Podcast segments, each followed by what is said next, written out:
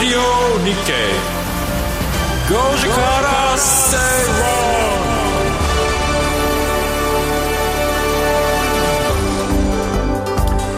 12月6日水曜日時刻は5時を回りました。皆さんこんにちは。吉崎誠二です。水曜アシスタントの新宮志保です。そしてこの番組のリサーチ担当してくれます向井さやさんです。よろしくお願いします。お願いします。ラジオ日経5時から正論5時制水曜日はビジネストレンドやライフスタイルの話題を中心に番組を聞いてためになる情報もお届けしていきます。今日水曜パートナーの藤田智子さんお休みとなります。藤田智子です。あー。ねそういうテンションですよね。大体今似てなかったですか？めちゃくちゃ似てました。テンポ感とか、ね、はい。藤、田智子ですちょっとリアルタイムではあのお聞きになっていないと思いますが、はい、後でタイムフリーしてもらいたいと思いますけれども。吉崎さん、はい。えー先週私は吉崎さんに、はい。えー連絡をいたしました。おい。お。LINE が来ましたよ。はい。おめでとうございます。ありがというわけでありがとうございます。えー何でしたっけ？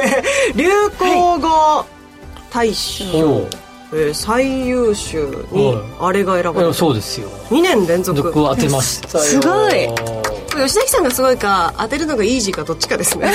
いやいや結構当てたでしょすごかった。意外と藤井八冠入ってなかったね。あそうなんですね。大賞のあ大賞っていうか何ていうかあれトップ10にね。トップ10ね。はい。はい。皆さんいろんな方々からみあの当たってましたね。っていっぱい LINE 来ましたあ本当ですか？そんな早い方じゃなかったですよ。いや向井さんの方ちょっと早かったです。あ本当ですか？はい。あんまり。もっと早い人いました。あんまりこうなんかパッて送るのもなんかねドキドキしてるかなとか思ってちょっとタイミングずらしたんですちょうど私公演中だったんですよ。あら。なので、はいどどの順番に来たかなと思って順番に返してきました。私結構すぐ帰ってきた気がする。そうちょうどあの公演と公演の合間だったあの来たタイミングが。タイミングの入れ狙いましたよ。はい。狙ったんだ。狙いましたよ。あの公演1部と2部の間だってはい控室に帰ってた時にパッと見たら、ちょうど来たんプッて返しましおーすごいですね。たはい。どうでも話かいいんですけどはいはいはい。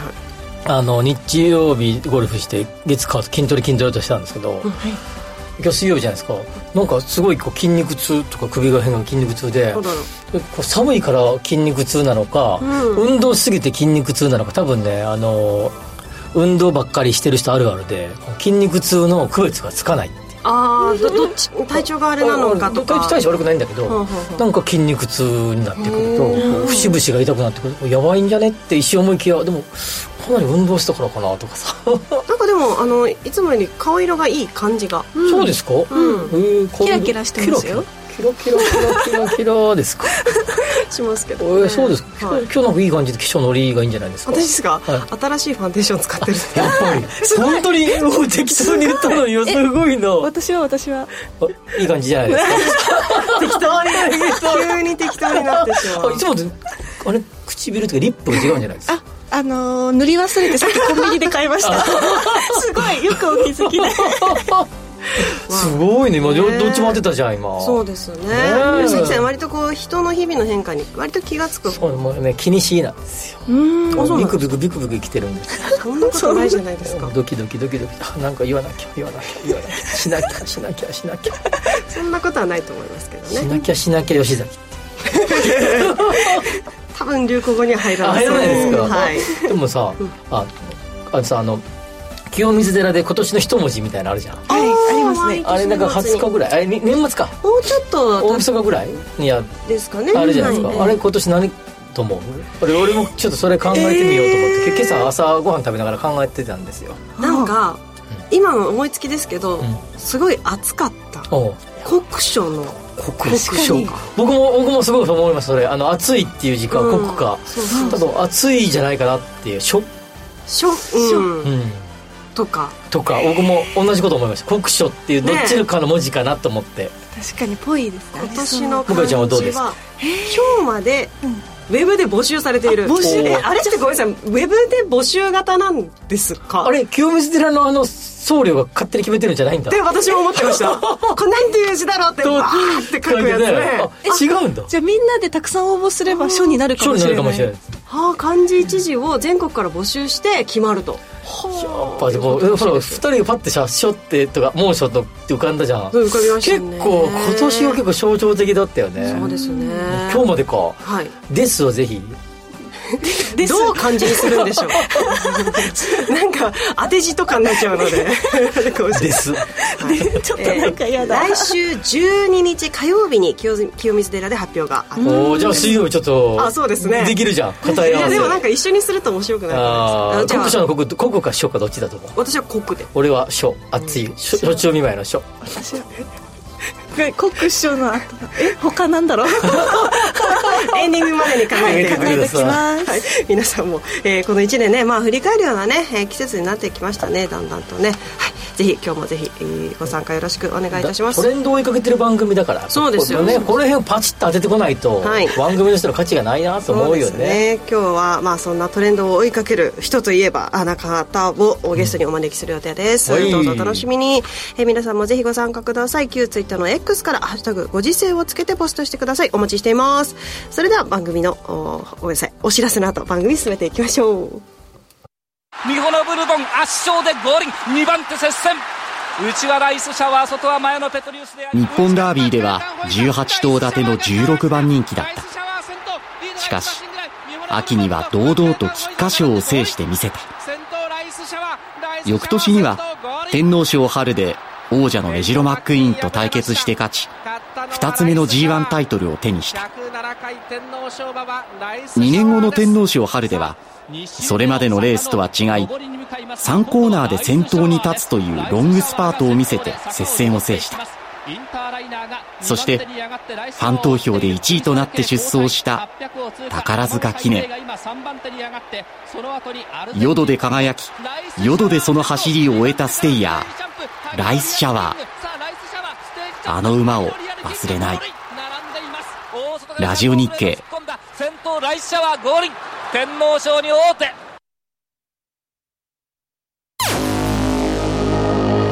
ラディオ日経5時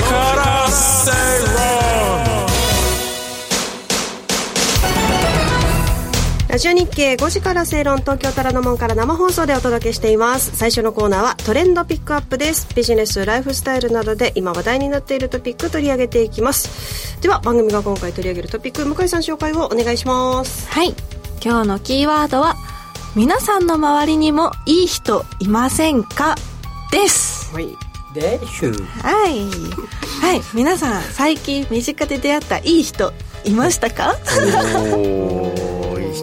うん。私はでも直近で言うと変化に気づいていただいた吉崎さんね。おー。嬉しいですよね。そういう小さな変化でもね気づいてもらえるのね。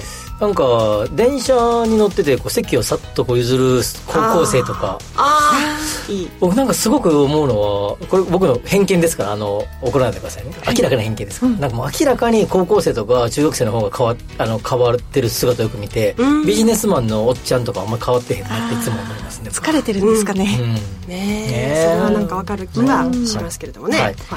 今回ご紹介するいい人とは例えば電話なのにお辞儀してる人とかあとはあすいませんすそうですね。はい。あとは会社のコピー機の用紙が切れる前に補充してくれる人。うん。といった具合で小さなことでもいい人だなと思わずほっこりするような日常に潜むいい人たちを集めた展覧会をご紹介します。はい。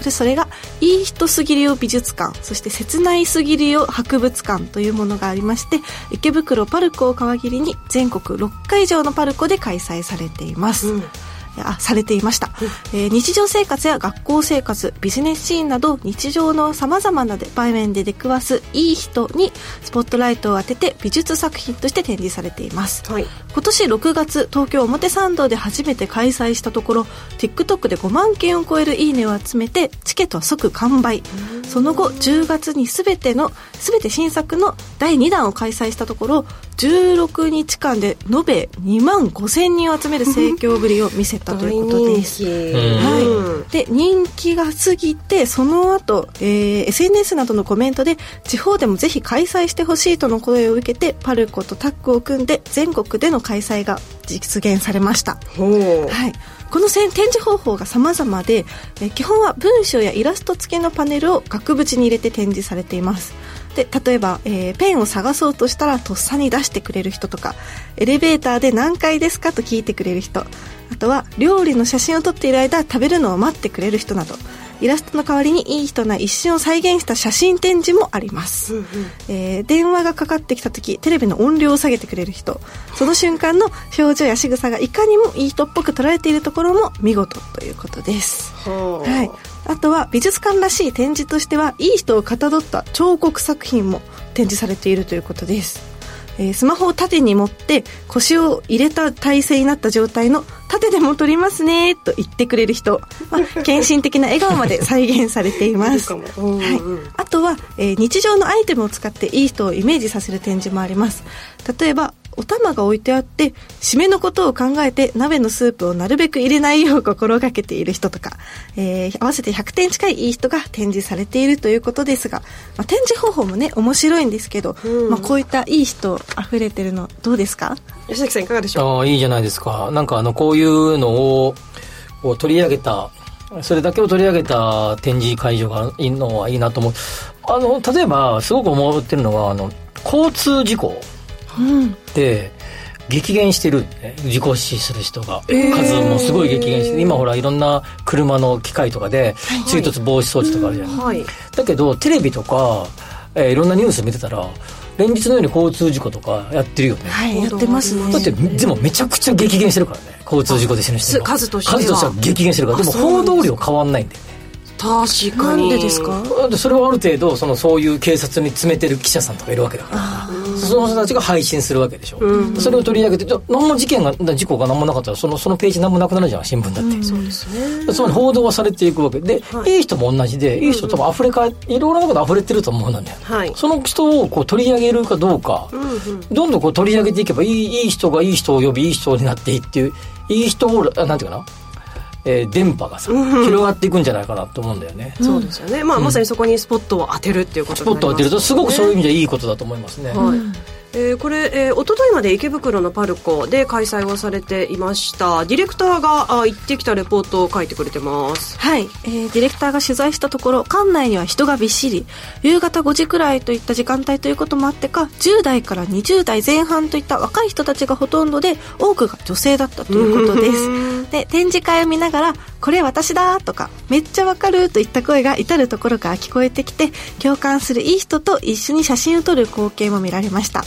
あとは10月の展示会も行ったといったリピーターの方もいて時間別の入場券は前売りの段階で完売していたという人気ぶり。すごいですね。うんうん。はい、これ手掛けているのはクリエイティブディレクターの明円卓さんという方であの以前向井さんが行ってくれたカフェでしたよね、はいそうです。友達がやってるカフェバー。あこちらもプロデュースしている方、いい人だなと思う瞬間を知ることで世界の見え方少しでも良くなる実験の場にしたいと考えているということでございます、うん。基本的に世の中の人たちってみんないい人いい人だと思うんだよね。ほうほう。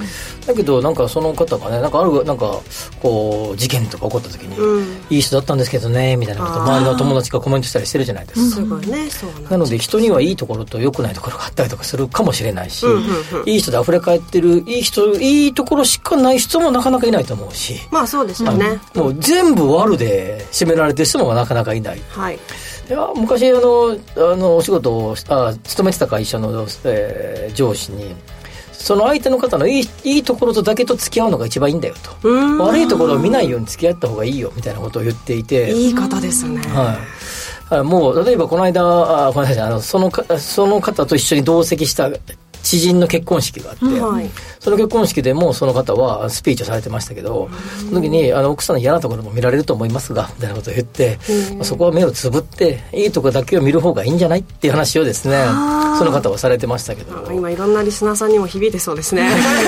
ドキーみたいな。ついつい悪いとこ見ちゃう時とかね、ありますもんね。いいとこだけ見ようよと。うんいうような気がする。ねそういう一石をねなんかこう投じるようになればいいんじゃないかなというふうに思いますね。これなんかあの、まあ、周りのね、えーにあふれるこういい人っていうことを、うん。今回の美術館美術展でも取り上げているようですけれども自分いい人やなって思う時とかってありません？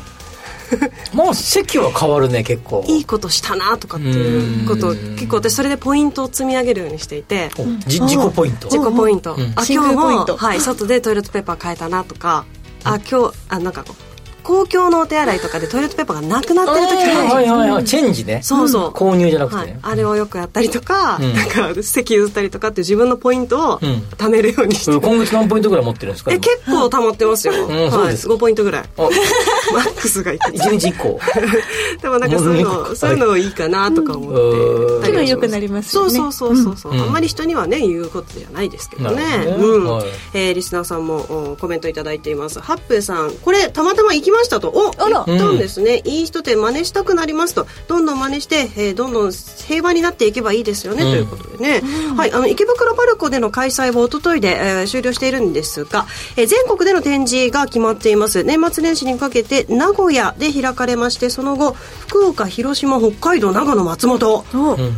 すごいですね。なんかネガティブなことばっかり言う人とのこうなんていうかな、ね、接点を持たなくしていくようにすれば、どんどんどんどんみんながこうあこれまずいと思ってくるようになってみんながこういい人になっていくと思うんだよね。そうですよね。たださっき言ったようにみんないい人だけの人はいないから、いい面だけがね、ね、しかないですから。嫌なとこころもありますからね、はい。人間ですから、はい。なので嫌なところ5割。いいところ5割。いいところだけを見ようよっていうのがいいんじゃないかなと思いますね、うんはい。えーとですねあのー展覧会ということで本来は自分の思い思いのペースで作品を見るのがね一般的ですけれども会場内では係員係員に促されるまでめ列を乱さずに皆さん綺麗に並んで 見ていたそうです。であの写真をねと撮ろうとすると前にいた人が「あすいません」とかって避けてくれたり一緒に来ている人にも「あ避けるようにこう言ってくれたりと来ている人全員がいい人そのものだったそうですでもあのいい人っていうのはあのとてもいいんですけど最近すごく思うのは、あの岡田敏夫さんとか評価評価社会って言ってるでしょ彼なんかよく。本を結構出して「いい人戦略」って本を出してるよね、知ってますこれ？いい人戦略。なかなか名作ですよ。いい人戦略。どういう内容性ですか？格がさっき言ったように人なんかそれぞれいいところも悪いところもあるからでも嫌なところを出出してもしょうがなくないかと。いいところを出していった方がいいんじゃないかその方が評価されていくぞ社会ではみたいな話なんだけど。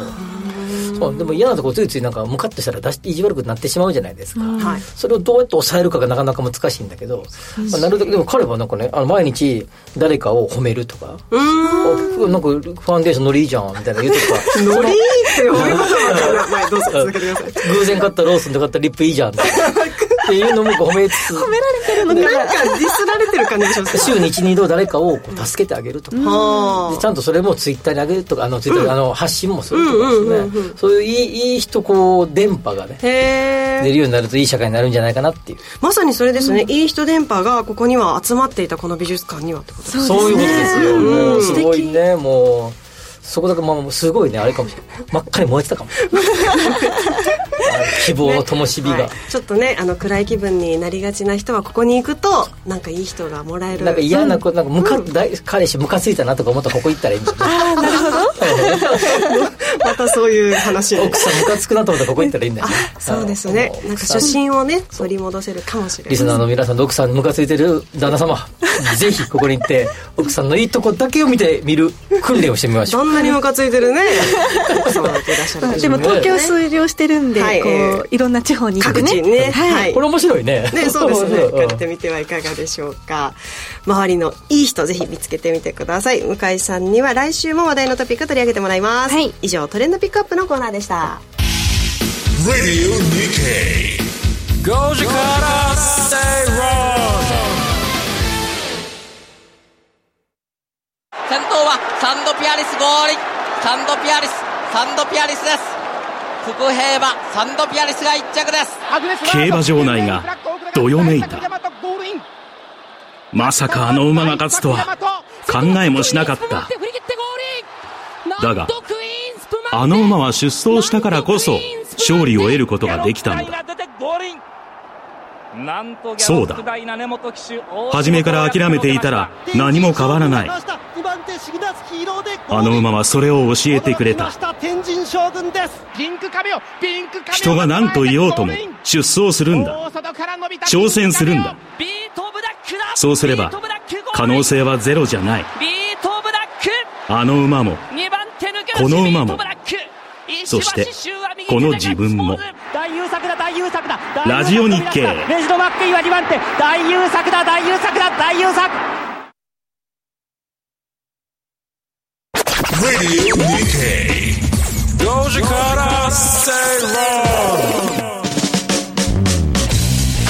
生放送でお届けしています。ラジオ日経。5時から正論です。今日ある YouTube の番組の収録を行ってたんですけど、はい。はいでまあ多分来週ぐらいにそれが流れるんだと思いますけどその時の収録会場のあに行くエレベーターの中であの多くの方が乗ってこられてたんですけど僕はちょっとこう扉を閉まらない手でこうふっと押さえてたんですよ。いい人。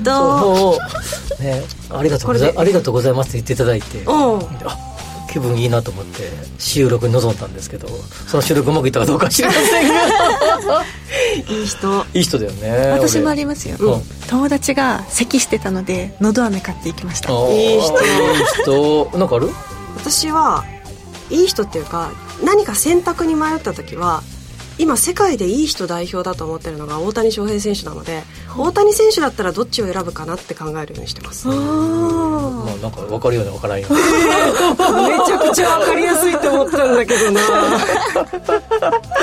はい、はい。えー、リスナーさん。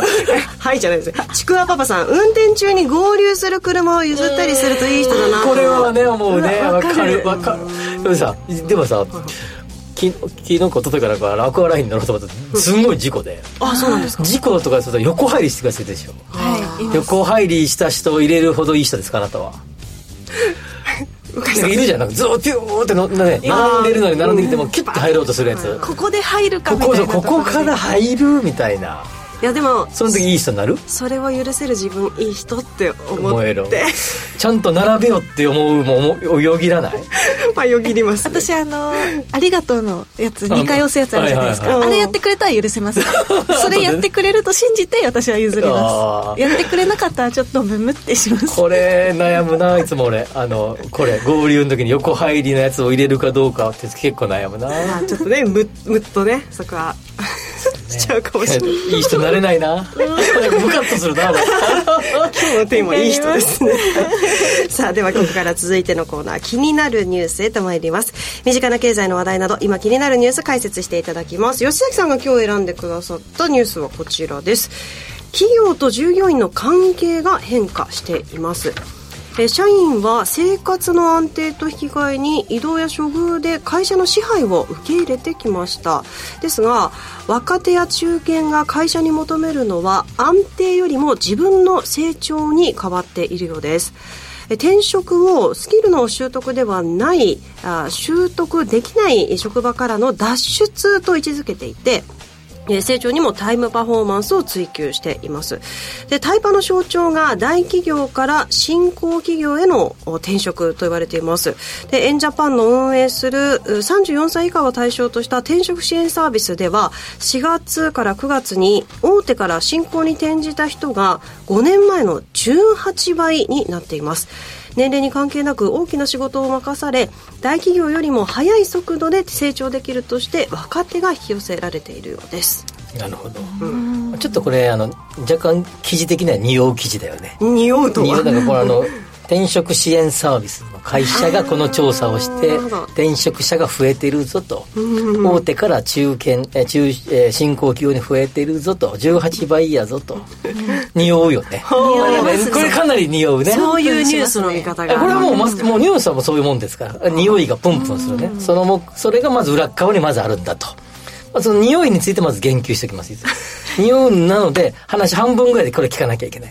これ論論調的には。まあどういう側面があるのかね。まあまあ多少増えてきたんだなぐらい、うん。ただただこのタイパっていうかね、はい。あの、えー年功序列的なこう大企業でいろんなこう会社の、えー待遇とかなんかそういう、えー例えば転勤とか、部署移動とか好きって好き好まない業務への配属とかを受け入れることでと、えーその代わり安定的な職をいただけるっていうことをこう、まあ、引き返りしてきたと。はい、それはタイパ的には悪い成長のタイパ的には悪いんじゃないのというような、えー思いをする若者が増えてきていると、うん。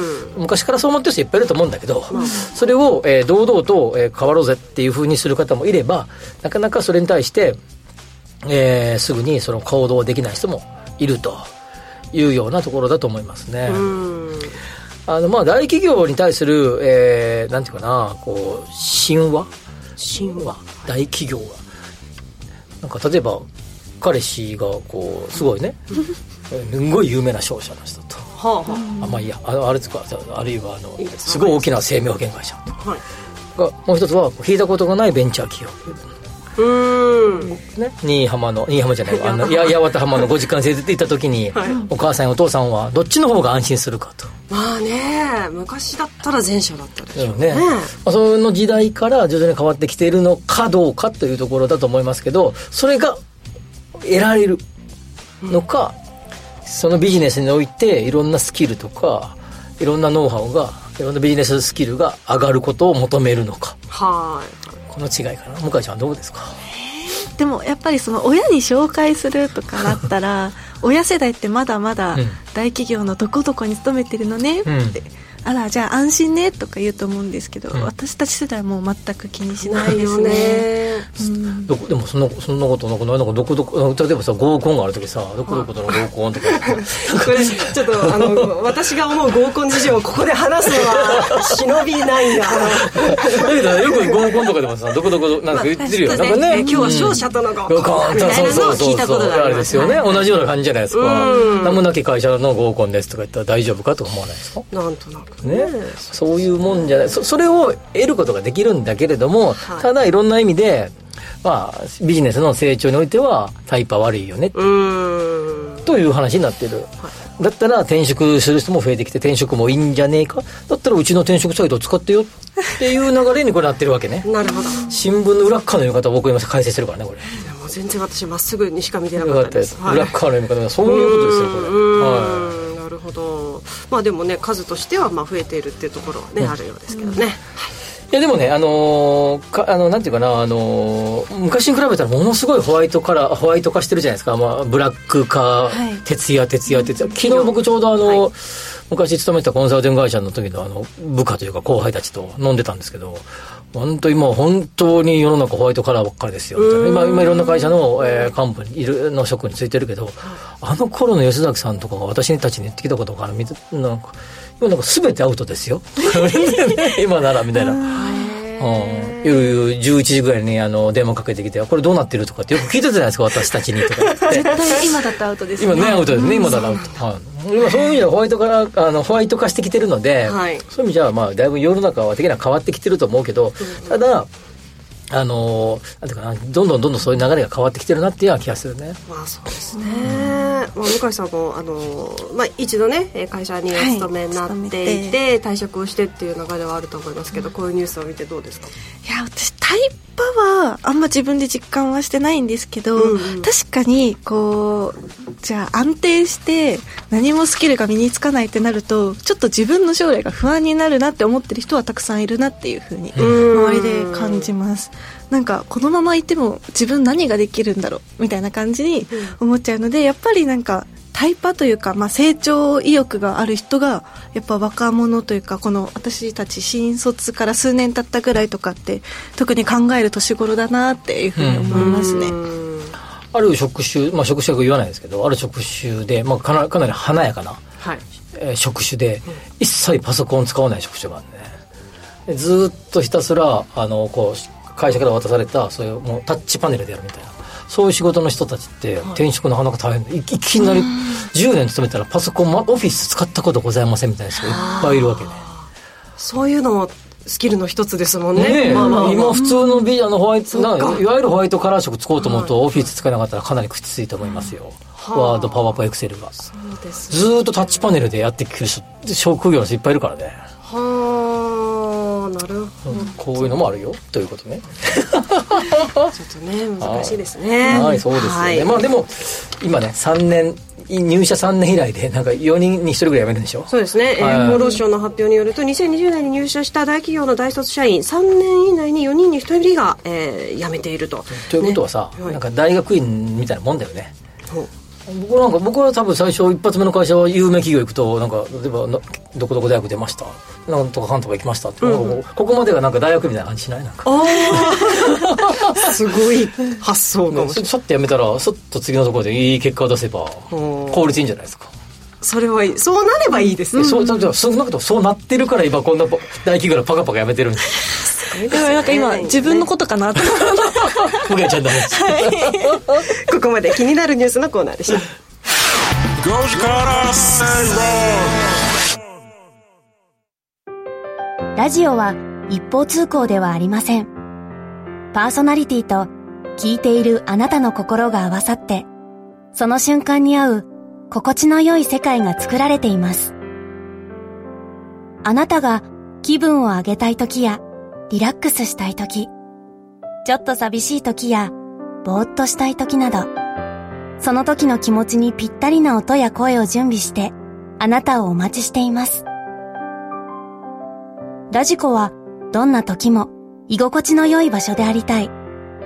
聞く場所が家だって移動中だって海や山でもあなたが耳を傾けるだけでそこが一番の場所になるように。心が整えば今日も明日もきっといい日になる。さあ心地の良い声を浴びていきましょう。世界を広げる音がある。ラジコ。5時から正論ラジオ日経5時から正論東京虎ノ門から生放送でお届け中。ここからは特集コーナーです。日頃のライフスタイルにプラスとなる情報をじっくりとお伝えしていきます。今週のテーマはトレンディーピックアップ発売中の日経トレンディ最新号からおすすめ記事をご紹介いただきます。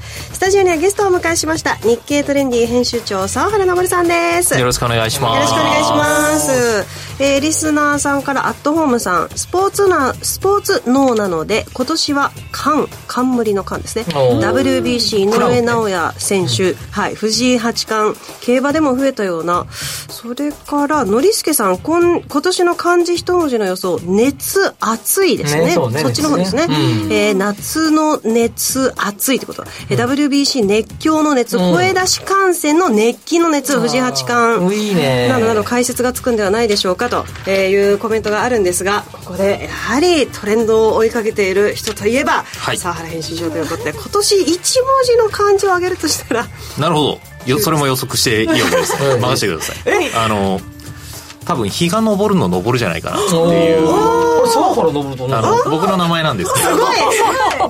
っていうのもあるんですけど、まあ、我々もですね日経トレンディ編集していると、まあ、いろいろ今年そういうスポーツ熱だったりとか、いろいろ上がってきたもの多いなっていう面もあるし、一方で物価も上昇中ということで、結構上るなんじゃないかっていう。鳥肌立った。そんないいなんかいい人やね。褒めたいあいい人。褒めた。今日褒めモードなんで あすごいですね。それをまたご自身のね名前とかけるっていうのが。ね。やっぱ俺もそういえばよかった。誠実のせいですよ。どうどうこじつけていくんですか、ね、誠実は二の次ですよ。はい。というわけで、えー、今日はですね日経トレンディ最新号こちら2020年1月号が届いております、えー、今回の特集はえー、2030大予測という特集になっております。もう来年ですかもう。あじゃ来年来年どころじゃないです6年後ですか？あじゃ6年後。6年後ですね。毎年この1月号っていうのはこの予測っていうのを大予測なさってます、ね、この大予測未来予測企画っていうのを1月号でやっていて、まあ、いつもその翌年の予測っていうのは12月号でやってるんですが、はい、もうちょっとスパンの長い、うん、まあ、テクノロジーベースとかでどうなっていくのかみたいなのを予測してる記事が今回の特集になってます。はい。これ見てると来年の2024年問題と呼ばれてる物流業界のねいろんなこと言われてますけどそうすると無人運航船とか空を飛ぶタクシーとかさ、うんうんうん、このあの物流に対する人手不足を解消するようなテクノロジーって結構入ってますよね、はい、そうですね。モビリティ系も結構いろんな進化をしていて、うん、まあ、それこそその先ほどおっしゃられてる荷物をどう運ぶかっていう問題に対応したものっていうのも実は結構増えてるなという印象がありました、例えばどんなやつですか？あのロボットの方でもですね、うん、あの空中配送ロボットっていうのを出してるんですけど、まあ、これは電柱に、まあ、糸を張ってあのロープウェイみたいな形で荷物を運んでいくっていう形です。横浜みたいなと未来にありますね。で今までってそのドローンとかで配送するみたいな話とかあったと思うんですが、うん、まあ、なかなか広告法とか含めて法規制難しいですけど、これだったらまあ決まったところを決まったように行き来するので安全性だったりとかがまあ担保しやすいと。なるほど面白いですね。面白いね。その他にも食べ物系フードテックというキーワードもありますが、はい、こちらは、えー、フードテックはですね、はい、まあ、長らくずっとフードテックで焦点が当たってきたのって代替肉と培養肉なんですよね、いかにタンパク質危機を回避していくかっていうような流れでいろんな技術が出てきたんですがここもですね改めて調べてみると結構面白くて、はい、代替肉って肉に近づけるためにいろんなものを添加しちゃったりするから逆にちょっと健康に良くなかったりする面もあるよねみたいな論がですね結構最近上がってきてあんまり肉に近づけなくていいんじゃないか論みたいなのが出てきたりしてるんですね。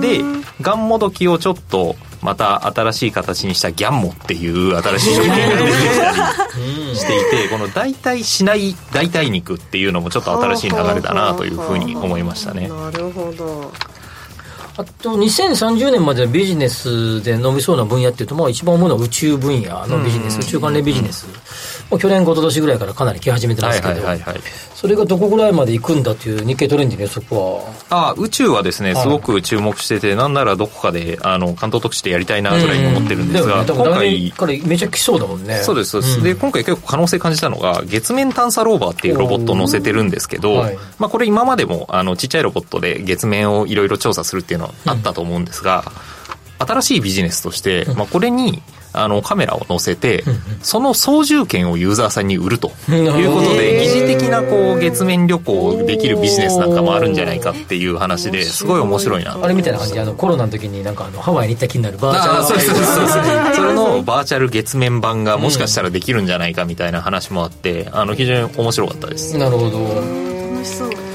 あと、やっぱり医療系もう一段の、これはまあここから、えー、来年ぐらいから始まる段階世代の方々が、まあ、70代後半に差し掛かり、まあ、言い方あれですけど、まあ、ちょっと死を迎えるような年代に入ってくるってことを考えると、ヘルスケアの中でも特にですね、あのかなり高齢の向けのヘルスケアについてですね、そうですね。そのあたりも、あの、やっぱり医療の全体的な流れで言うと、そのパーソナル化っていうのがずっと進むって言われていて、個別化医療の、まあ、技術だったり、まあ、創薬だったりっていうのがどんどん進んでくるだろうと。で、じゃあ個別化医療しやすいように、あの、ミニ肝臓っていうちょっと、肝臓の、まあ、試す場試す時に簡単に使えるようなあの疑似的な肝臓っていうのが出てきたりとか、うん、まあ、マイクロ流体デバイスってちょっと専門的なんですけど、っていうのがあると、まあ、細かくいろんな薬を作れるようになったりするのでこれもまたパーソナライズ化に一役買うんじゃないかとか、まあ、こういった技術が次々出てきてますね。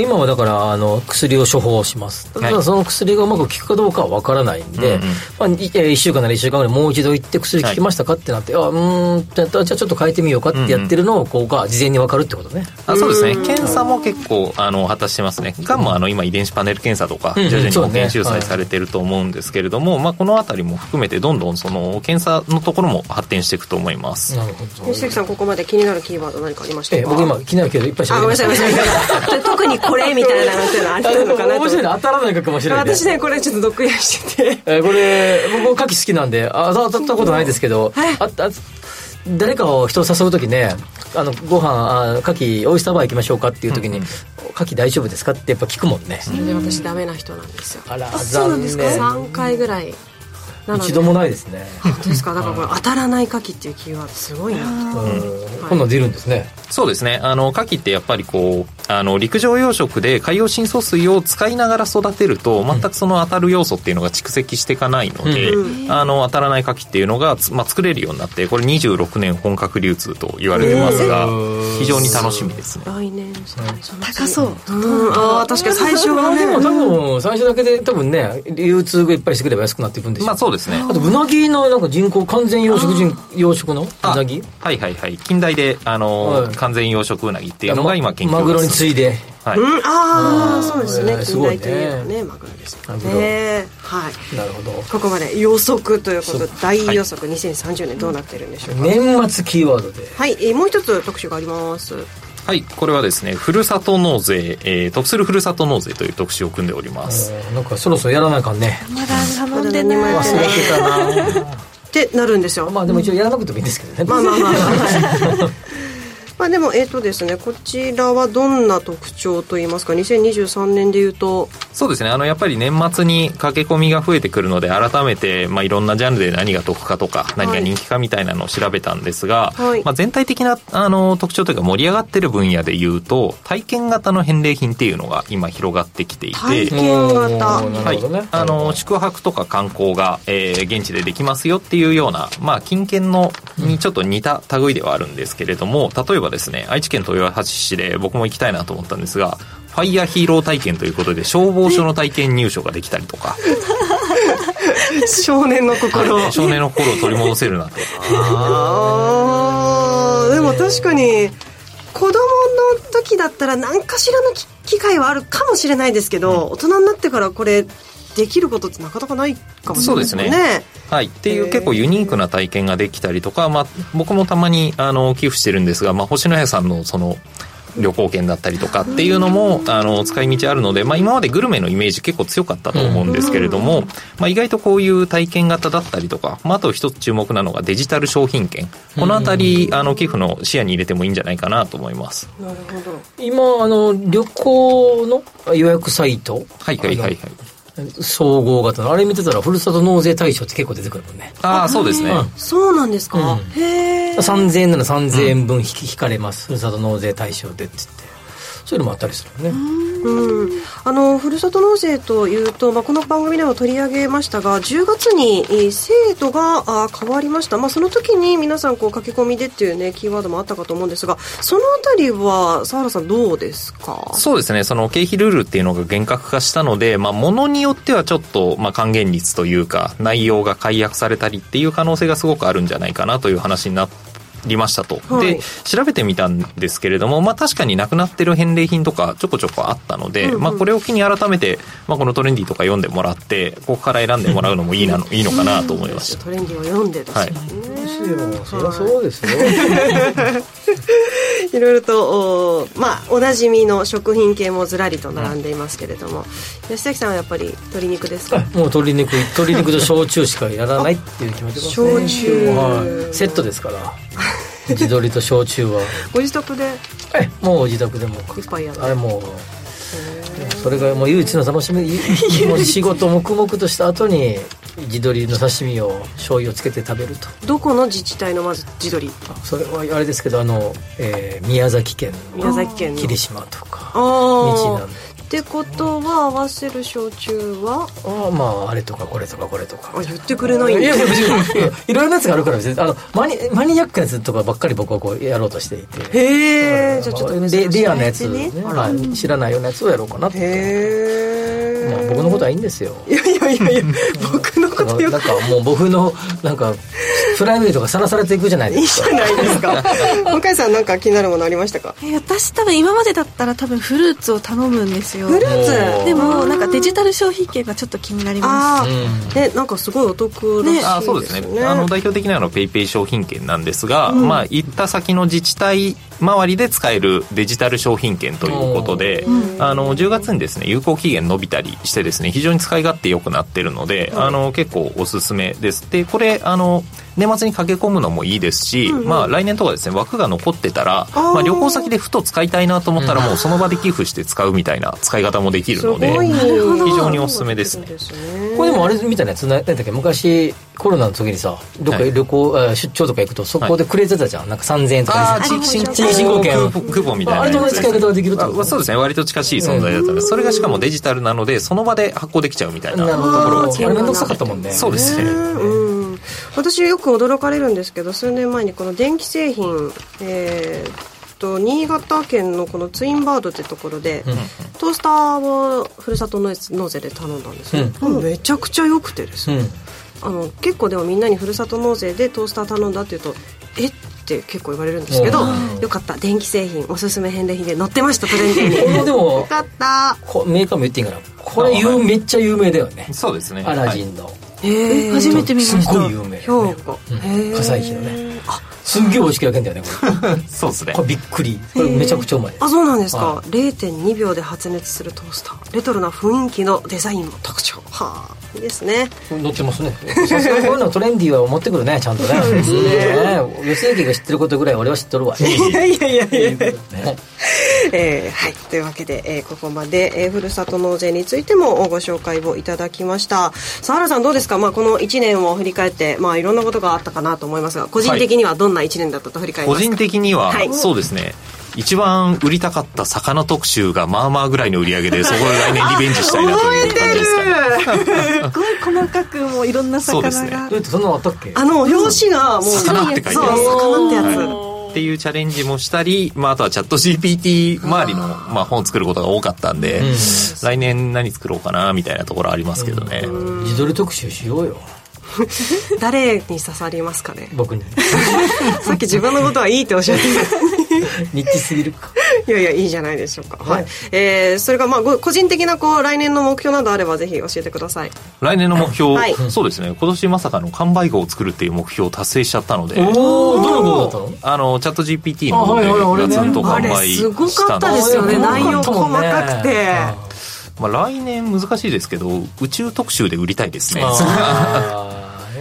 そこにチャレンジしてみたいなという。調べるの大変そうやね。いやそうですね。今どこのシンクタンクでもコンサル会社もめちゃくちゃ力入れてるからね、うん。あとなんか国内の企業でも宇宙関連やってる企業もものすごく増えてるね、すっごい増えてる、もうトレンディーらしく宇宙旅行に一番お得に行ける方法とか頑張って調べたい いやそれは何かありますか？宇宙に安く行ける方法。知らない。友達に乗せて 人に頼って。いやいいかなと思います、はい、はい、えー、ヒット商品のトレンドが上がる情報誌。ヒット商品のトレンドがわかる情報誌。日経トレンディ2024年1月号は全国の書店コンビニ駅の売店インターネットなどでぜひお買い求めください。ここまで日経トレンディ編集長沢原昇さんでした。どうもありがとうございました。ありがとうございました。ありがとうございました。えー、向井さんに漢字を聞いていや本気で当てにいっていいですか？いいですよ。本気で当ててください。あの増えるっていう字の増増ああ増税とか。増税してんの増増しまあそうインフレとかあでも物 今ちょっと向井さんの予想単なんですけど。私の予想からまああの大衆では増税というキーワードがしたりとか。増税メガネとかね。そうかね。なんかいろいろあるから。なるほど。そう考えたらさ物価上昇の賞も上るだね。そうなんですよ。だから。上るあるかもね。熱熱い上る3つぐらいどれかかな象は違うか。象もあるかもな。ちょっと一応いい人だから入れといた 絶対違うと思いつつ。はい、この今年の一文字は、えー、来週の火曜日。12日、うん、他の方々なんて言ってるもうこてないあんまり。その他はですねえっ、ー、とですねちょっとお待ちくださいね。いろいろと皆さんありがとうございます。2023えー、こじゃこじゃさん。私これも思いました、今年の漢字は虎そうだね、タイガーですね、タイガース特集したら売れるんじゃない？タイガース特集。そうですね。めちゃくちゃ売れると思う。トレンディっぽいメスの入れ方がちょっとタイガースについてなかなか思い浮かばないんですけどちょっと経済効果とか、まあとはこう数字とか、あの風船の質質調査。吹いてみたとかっつって何メートル飛んだとか。さどの売り子さんが一番どんなふうに動いててどう売れてるかとかねジェット風船のやっぱ飛び方調査してほしいな。全然想像ができないんですけどどんな結果が出るのか。ねね、はい、えー、ひまわりだくさん藤田智子さんお休みだからわちゃわちゃ要素が物足りないあら！藤田智子です まあ、藤田さんがどれだけ普段わちゃわちゃしてくださってるか、はい、ってい。うことで、ね、はい。